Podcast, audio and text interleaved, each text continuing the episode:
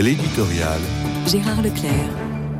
Il n'est guère possible d'opérer un parallèle pertinent entre la situation actuelle de la France et celle d'Israël, sauf à partir d'une constatation. Les deux pays sont dans une situation de blocage institutionnel. D'un côté, le président Macron est engagé dans un bras de fer avec un mouvement d'opposition massif à propos de la réforme des retraites. De l'autre, le Premier ministre Benjamin Netanyahou est engagé dans un bras de fer à propos d'un projet de réforme de la Cour suprême du pays.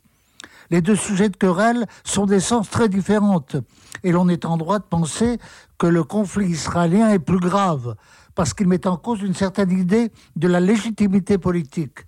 Ne s'agit-il pas de faire obstacle au gouvernement des juges qui limiterait la volonté populaire, celle qui s'exprime dans les élections? Mais beaucoup y voient un danger considérable, si ce n'est mortel, pour l'état de droit.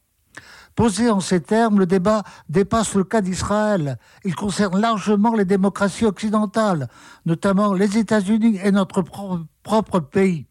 D'un côté, il y a ceux qui dénoncent le gouvernement des juges qui s'imposerait de plus en plus à l'encontre de la volonté populaire. De l'autre, on dénonce le populisme faisant bon marché des lois suprêmes qui doivent réguler la vie des nations.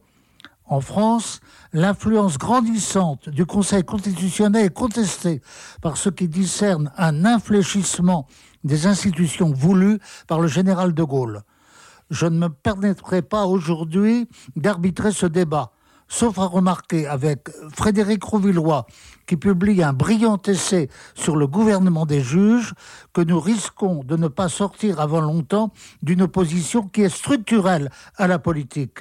Puis pour revenir chez nous, ne sommes-nous pas dans l'attente de l'arrêt du Conseil constitutionnel pour savoir ce qu'il adviendra du projet sur les retraites, pouvoir des juges ou pas?